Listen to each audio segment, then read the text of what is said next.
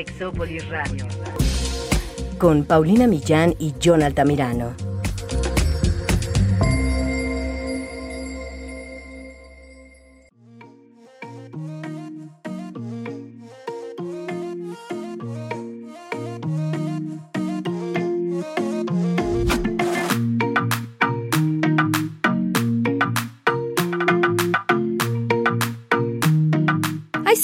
Del bueno, del divertido, del satisfactorio, del que nos llena de energía, que nos da emoción, pero también hay sexo que nos pone en situaciones difíciles y que preferimos olvidar. Independientemente de eso, el sexo es también raro. En este episodio vamos a conversar sobre el sexo bueno, el sexo malo y el sexo raro. Quédense, esto de Sexópolis se va a poner muy bueno.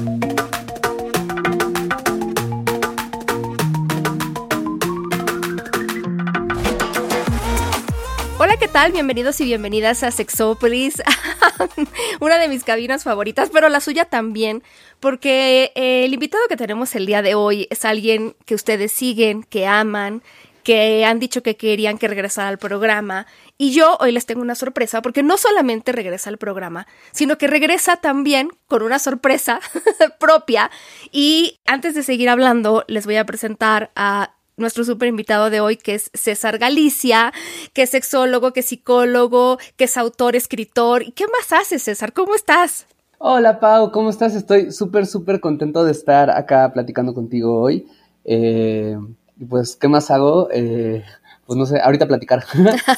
no, es que acabas de sacar un libro, yo estoy muy contenta. Bueno, la verdad es que si nos siguen en redes sociales a cualquiera de los dos ya se enteraron de que César escribió un libro, porque ya sabíamos que a César se le daba la escritura, pero faltaba que pusiera todas sus paginitas completas y nos regalara este libro. ¿Estás contento? Estoy muy, muy, muy contento por haber sacado este libro, que, bueno, si puedo hacer como la... Sí, sí. La promoción así desvergonzada. claro. Se llama De eso no se habla.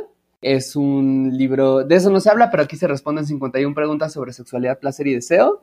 Es un libro que está hecho como de pequeños textitos, ensayitos, etcétera, que hablan acerca pues, de un montón de cosas eh, sobre sexualidad humana. Fue publicado por Editorial Océano y en realidad lo encuentran probablemente en cualquier este, librería grande que, que, puedan acceder. Sí, sí, yo la verdad se lo recomiendo mucho. Además es una lectura tan interesante, tan amena, tan y además con todo lo que nos gusta que es también que tú compartas parte de tu vida. A mí me parece eso súper valioso, porque creo que de lo que tú has escrito, mucha gente rescata eso, de yo me veo ahí. A mí me ha pasado algo de lo que está platicando, ¿no? Eh, muchos hombres, por ejemplo, pero también yo leyéndote decía, sí, claro, alguna vez me sentí así y eso es increíble. Incluso sé que el libro, por ejemplo, empieza hablando también de de esto, de por qué nos dicen todo el tiempo que la sexualidad es mala, que no te toques, que no preguntes, y creces, yo siento que creces como con una sombra asociada al tema, como la idea de que hay algo malo y, no todo el mundo logra sacudirse esa sombra, ¿no? Sí, justo creo, creo, o sea, yo al día de hoy, probablemente exista, pero al día de hoy no he conocido una sola persona que no tenga en mayor o menor medida algún tipo de eso, como de vergüenza respecto a sí misma en algo de su sexualidad, ¿no? Sea su cuerpo, sea algún gusto en particular que tiene, sea alguna experiencia que no salió como lo esperaba y que le da pena, o sea, qué sé yo, pero creo que eso, como la culpa, la vergüenza, la, la, la sensación, ¿no? De que, ay, hay algo malo conmigo, es como esta cosa que, que nos hermana a todas las personas respecto a la eso, ¿no? Pues la sexualidad con la que crecimos, muy independientemente de cómo fue. Claro. Fíjate que yo tenía una pregunta para ti que es muy complicada y muy tajante, entonces eh, no creo que sea una ni otra, pero te pregunto si tú crees que la educación de la sexualidad que recibimos nos predispone como de alguna manera para que nuestras experiencias sexuales sean buenas, malas, regulares. O sea, sé que es uno de tantos factores, pero ¿crees que tiene algo que ver? Creo que lo que puede predisponer o lo que puede ayudar es a tener más herramientas de varios tipos, ¿no? Eh, que permitan tomar decisiones como más auténticas en varios momentos de la vida, ¿no? O sea, en general, creo que muchas de las experiencias negativas sexuales que tenemos, que van desde pues, solamente las que no nos gustaron y estuvieron medio chafas, hasta las que son como plenamente alguna experiencia de abuso o algo así, muchas veces tienen como la característica de que son situaciones en las que nos encontramos porque no teníamos las herramientas para decidir algo mejor. ¿No? Porque no teníamos las herramientas para saber que esto no nos gustaba, que esta era una situación de peligro, que podíamos decir que no, que de esta manera podíamos decir que no, que podíamos defendernos así, que podíamos comunicar que esto nos gustaba mejor, etcétera. Y creo que tener una mejor educación sexual justo nos da estas herramientas que no necesariamente pues, nos condicionan porque pues la sexualidad es muy compleja y las vidas sexuales son muy complejas y a veces como uno puede traer todas las herramientas y uno sí trabarse en el momento de, a la hora de la hora, ¿no?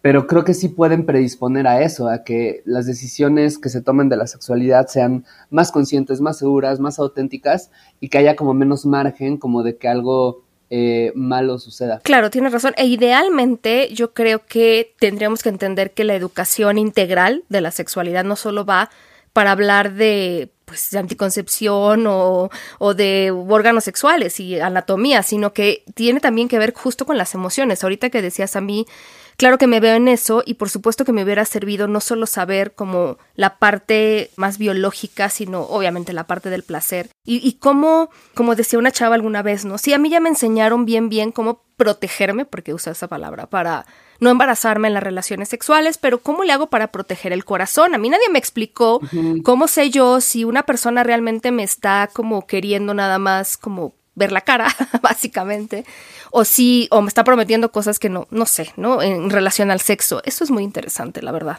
Sí, sí, sí, sí. E, es, es, creo que justo esas son como muchas de las cosas que no nos enseñan, ¿no? O sea, al contrario, de repente hasta la educación que nos dan nos enseñan como a caer completamente en la trampa de las personas, ¿no? Como en vez de saber cómo detectar otra, otra, otro tipo de señales. Fíjate que me, me, dio mucha risa y me pareció muy prudente que tú en, en, uno de los capítulos hablas de que el sexo es raro. Eso tampoco nos lo enseñan. No, pues es rarísimo. Es que es raro porque... Pues hay sonidos, hay sonidos raros, ¿sabes? Hay sensaciones extrañas en el cuerpo, la gente hace caras extrañas, hace sonidos extraños, o sea, y además creo que justo como el, como el sexo es esa cosa como tan tabú, ¿no? Como hablar de ello, proponerlo, o sea, de repente puede ser raro, ¿no? O sea, puede ser un poco incómodo, no necesariamente de una manera negativa, ¿no? Sino puede ser raro en el sentido de que, pues, no sé, o sea, como que el momento antes del primer beso, ¿no? O sea, en donde, ¿qué haces? Te acercas poco a poco, cierras los ojos, los abres, preguntas, no preguntas, etcétera, y pues eso puede dar como situaciones como muy, muy simpáticas, ¿no? O sea, estaba pensando justo no película, pero en esta serie de Sex Education, que no sé si ubicas, si has visto. Sí, claro, claro. Que justo como que me, acuerdo mucho de, este capítulo en que hay una, creo que lo menciono de hecho en el texto, no estoy seguro, pero que hay una, una personaje, ¿no? Que le pide a su novio que use, o sea, que, que, no la vea, ¿no? Y que use incluso como bolsas en la cabeza, ¿no? Como para que no la vea mientras ella tiene un orgasmo. Estás como bolsas de, de ¿qué es? ¿Como cartón? No, como... Ajá. Ajá, ¿no? Pero esto es como de súper, ¿no? Sí. Este, si no, si no mal recuerdo. Mientras ella tiene un orgasmo porque ella decía, es que hago caras bien raras y siento que me vas a dejar de querer y te voy a dejar de gustar si ves las caras, ¿no? O sea, y ya al final se resuelve de una manera muy bonita donde él explica que no, seguramente esto hasta me va a gustar más, etcétera. Pero el punto de, o sea, lo que me llama la atención de eso es eso, como, pues sí, las caras son raras y, y no deberíamos de, estar esperando que no lo sean, sino solamente aceptar como, pues sí, el sexo de repente pues es bien raro y ya, ¿no? Sí, sí, y me acuerdo que tú también hablas ahí como de tus propias experiencias, de todas las veces que, no necesariamente, es que es muy curioso, no es que te vaya mal en el sexo, pero no deja de ser raro, o sea, puede, puede ser las dos cosas, como, ajá, pasártela bien y a la vez dices, qué situación tan bizarra. Exacto, exacto. sí.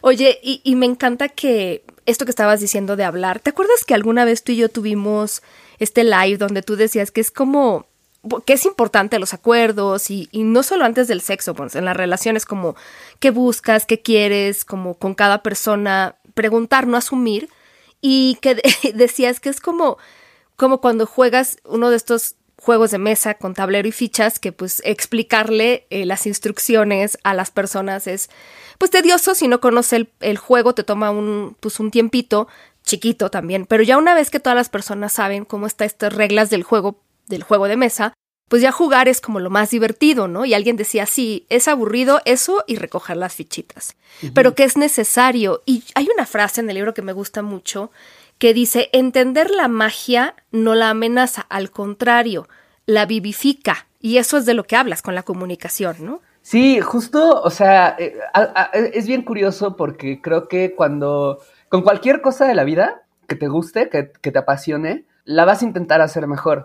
Y vas a intentar hacerla mejor a través de ensayo, a través de repetición y a través de pensar en qué fue lo que hizo que esta experiencia estuviera buena, ¿no? O sea, no sé, preparas un platillo que te queda delicioso y lo inmediato es que te preguntes, ay, ¿por qué quedó tan rico? Ah, chance le eché más sal, chance hice esto diferente, chance lo dejé un ratito más en el horno, qué sé yo, ¿no? O sea, como está esta eh, pregunta constante que va en búsqueda de quiero hacer esta cosa mejor para poder disfrutarla más, ¿no? Para poder entenderla más.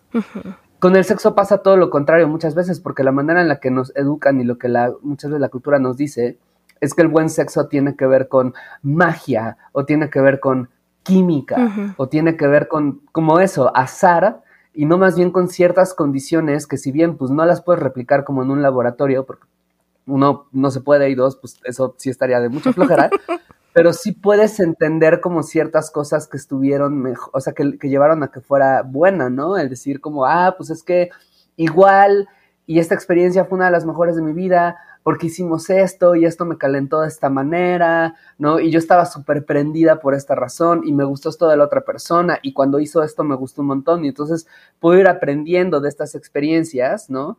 Para poder eh, tener después como experiencias sexuales que sean más ricas, más auténticas, más excitantes, ¿no?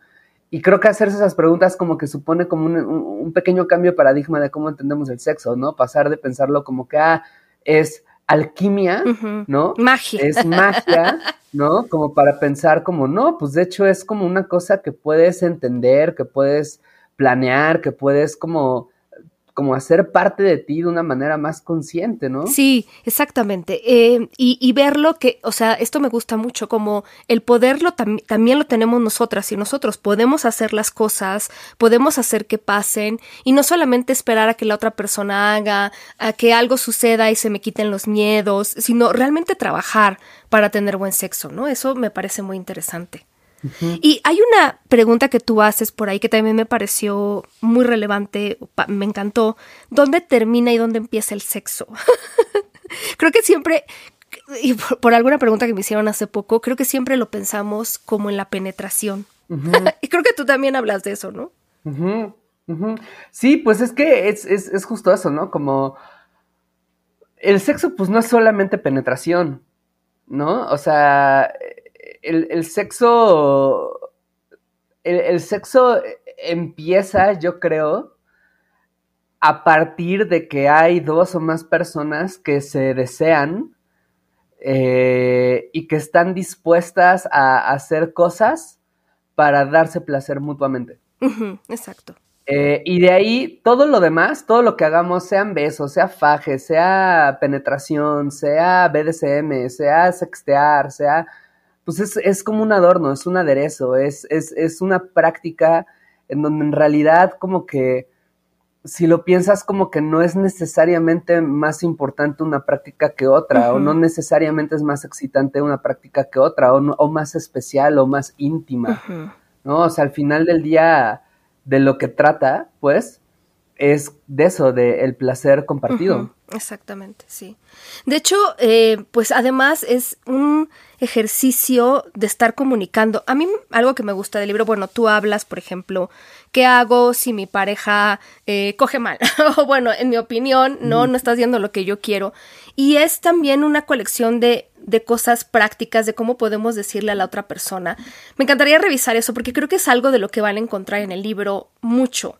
Eh, van a encontrar como mucho de reflexión de cosas como las que estamos platicando, pero también muchos ejemplos prácticos. Eh, me encantó, por ejemplo, y hace poco recomendé este tip que tú haces sobre, obviamente, digo, creo que la gente que nos escucha sabrá que si alguien con quien tú estás no está haciendo algo que te agrada, decirle es que eres pésimo, ¿cómo se te ocurre hacerme eso? ¿Estás loca?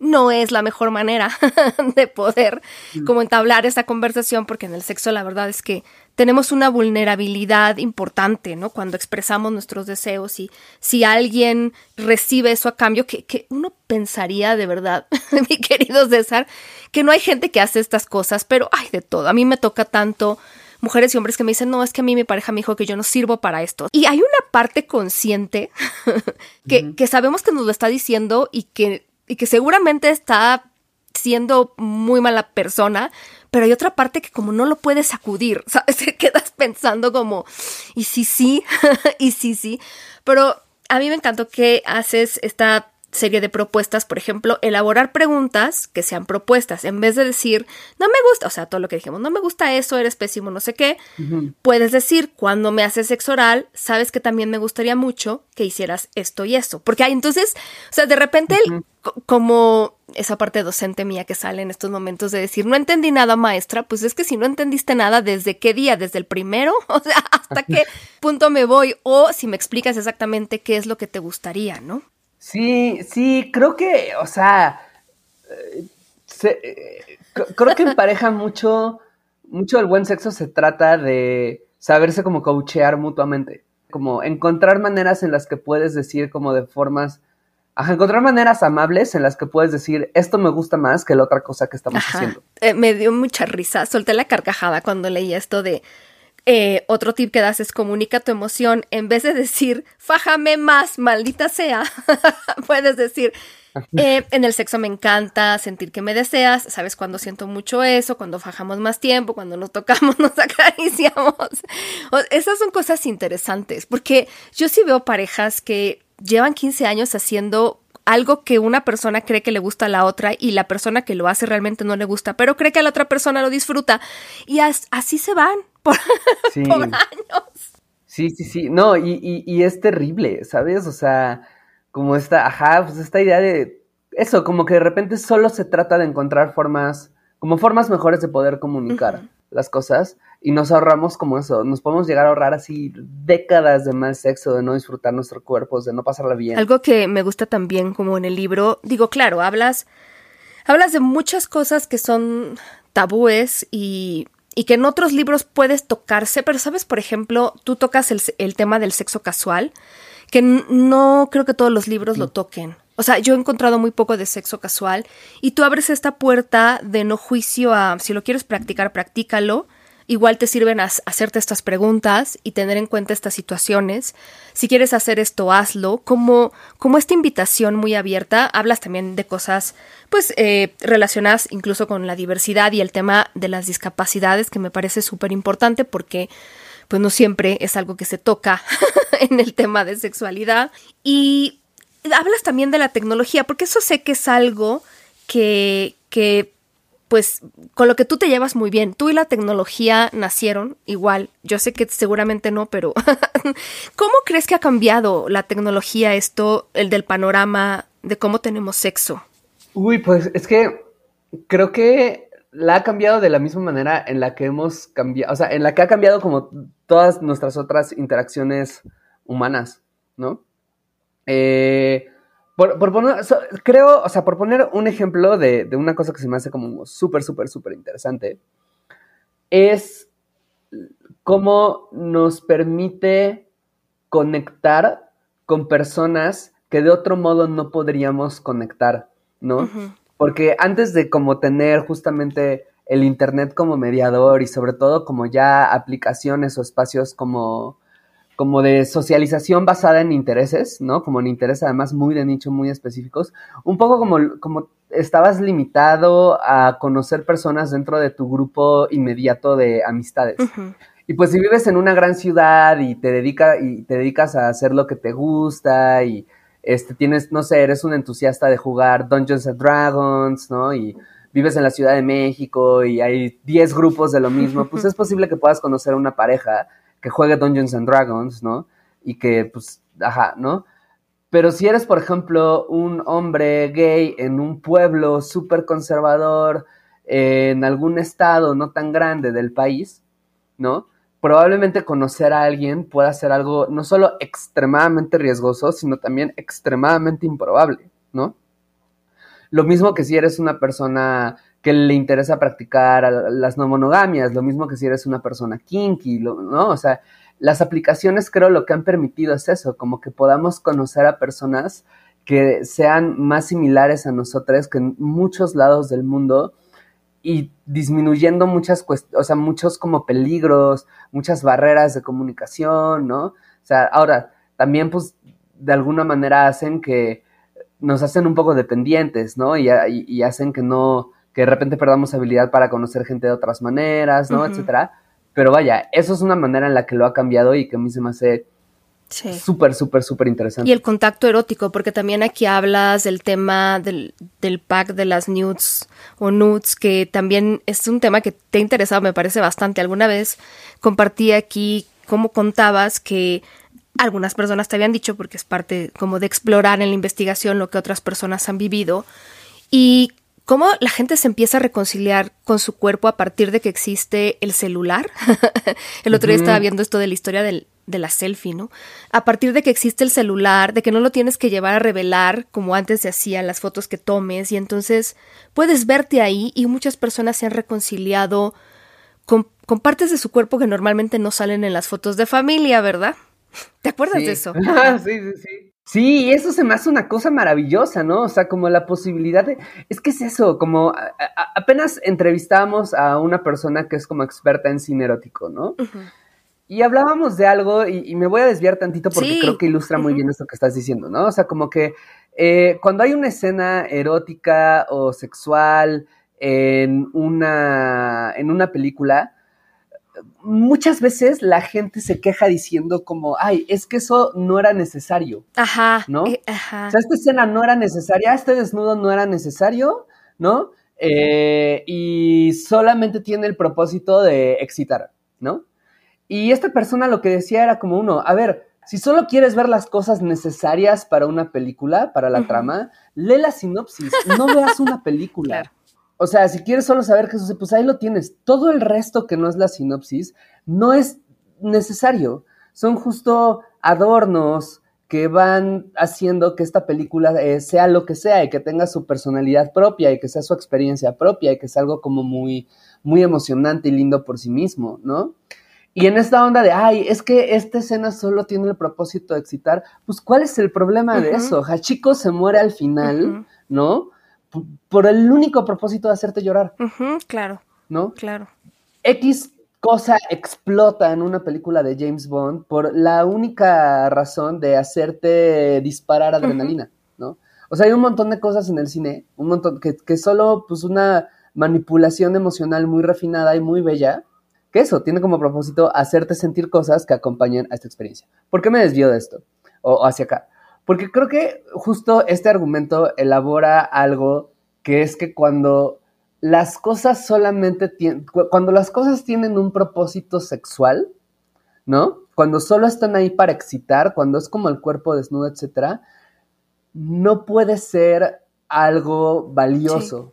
¿no? No es algo que pueda tener como más importancia o que pueda conectar con algo, comillas, más profundo. Y creo que justamente el sexting es una demostración de que eso es como completamente falso, ¿no? Y de que es completamente falso porque cuando las personas se toman fotos a, sí mismas, están haciendo un ensayo de sí mismas, están haciendo un ensayo, están haciendo un registro de su identidad, de quiénes son, etcétera. Y cuando lo hacen desde el sexting, una foto desnuda, el pack, la nude, como le quieran llamar, ¿no? Cuando lo están haciendo de esa manera, eh, pues lo que están haciendo es justamente hacer un registro de cuál es mi identidad erótica en este momento, qué es lo que me prende diagonal, me gusta de mí en este momento, ¿no? O sea, cómo, cómo entiendo mi género, cómo entiendo mi sexualidad, cómo entiendo la manera que me quiero relacionar, cómo construyo y te muestro las cosas que yo quiero que tú veas de la manera en que yo quiero que tú las veas, ¿no? Esa es una de sus posibilidades y a mí se me hace como padrísima. Sí, fíjate que esto que estabas diciendo del cine me encanta y yo algo que agregaría a esto del sexo que me parece muy interesante en las películas es yo también las escenas, algunas escenas por supuesto son como muy excitantes, pero también otras te muestran esta intimidad entre las personas que están eh, en la película, este nivel de acercamiento, la culminación de algo que está pasando en la historia. Entonces también me parece que eso es interesante, ¿no? Por supuesto. Oye, y creo que de otra cosa que deberíamos investigar es justo sobre el sexo, que es raro, porque le voy a contar a la gente, porque ya lo contaste en el libro, eh, alguna lista de cosas que pusiste una vez, la segunda vez que me disloqué el hombro derecho haciendo sexo oral. Mi querido César, debe ser muy bueno en eso. Mm. No, fíjate, quisiera, ¿eh? O sea, quisiera decir, no, es que estaba haciendo una cosa así, estabas sacando acá los pasos prohibidos, pero no.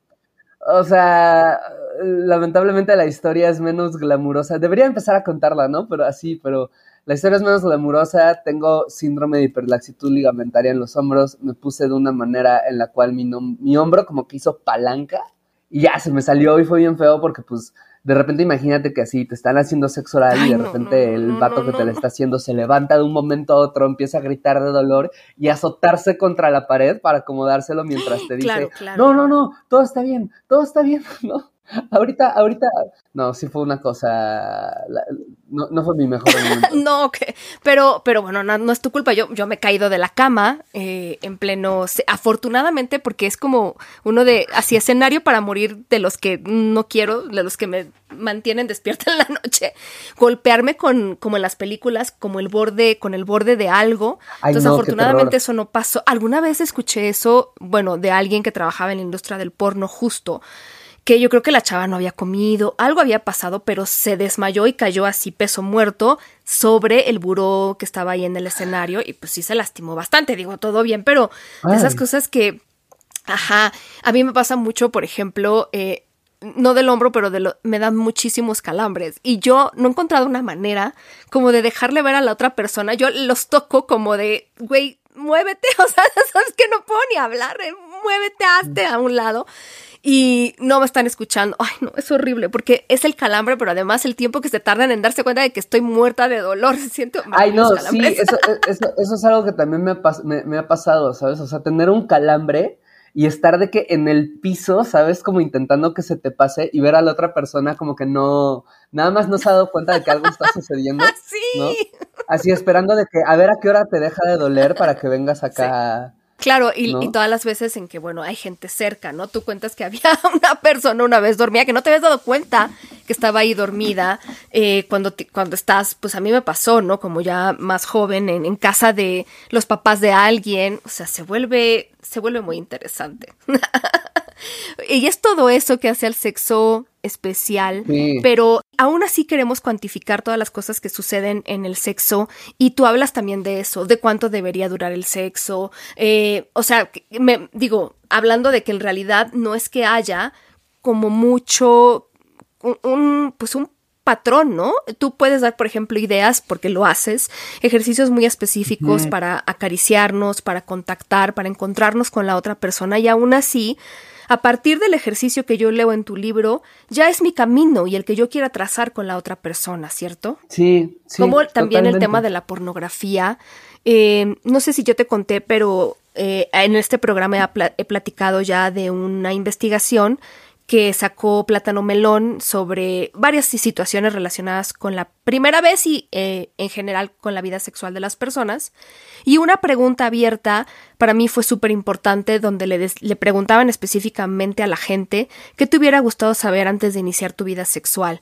Y ahí había varias cosas que me, me brincaban. Una de ellas, el tema, bueno, y en primer lugar estuvo de que personas decían a mí con que me hubieran dicho que el sexo no era malo, que el sexo pues era parte natural de la vida, me hubieran quitado un gran peso de encima. Esa fue el primer lugar por mucho. Obviamente había gente que decía, a mí me hubiera gustado que me enseñaran del placer, cómo, cómo darle placer a mi cuerpo. Mucha gente hablaba, porque tú tocas el tema de la pornografía también en el libro, y la, y la mentira que a veces nos cuentan, ¿no? Y mucha gente decía, a mí me hubiera gustado que alguien me dijera pues que el sexo no es como el porno o incluso como en las películas o en las series que lo muestran y gente que también me decía me hubiera gustado que me enseñaran que el sexo también lo disfrutan pues las mujeres. ¿Tú crees? Hubo esa respuesta a mí tampoco me dejó dormir porque una gran cantidad de personas han vivido una buena parte de su vida o vivieron pensando que el sexo solo es para complacer a los hombres. ¿Cómo ves? Sí, pues hay hasta, hay una serie que se llama Big Mouth, no sé si la ubicas. Sí, claro. Es una caricatura, muy, muy simpática.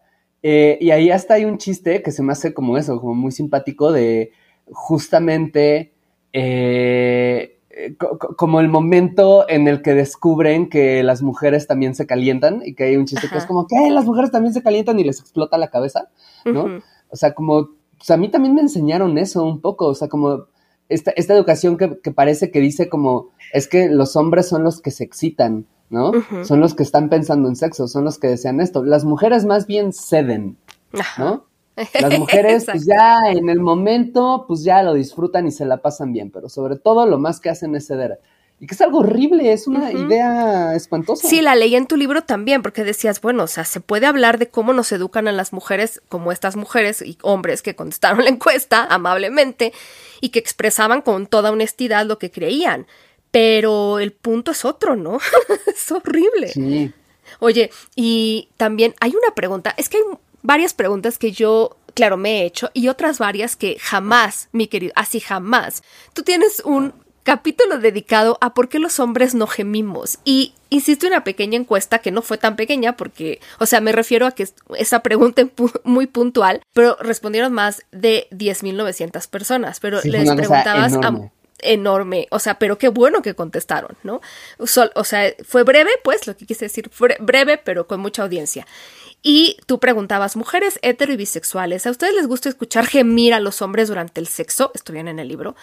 El 54% dijo que sí, el 6% dijo que no, y el 40% dijo soy hombre o soy vato, para quienes nos escuchan de otro país, hombre, vato. O sea que realmente podríamos decir que básicamente el 94% o más de las mujeres eh, dijeron que sí. ¿Qué onda, no?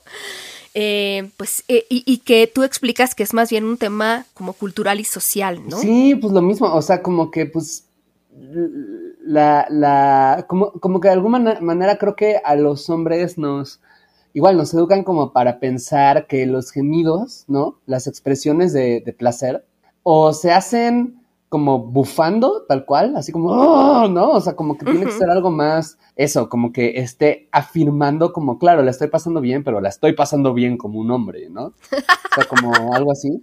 ¿Sí? ¿No? Porque si es un gemido eh, o, algo que no sea eso, como un bramido, entonces es algo pues, poco masculino, ¿no? Y, en medida que es poco masculino, pues es algo como, como que pues no quieres para tu vida. ¿no?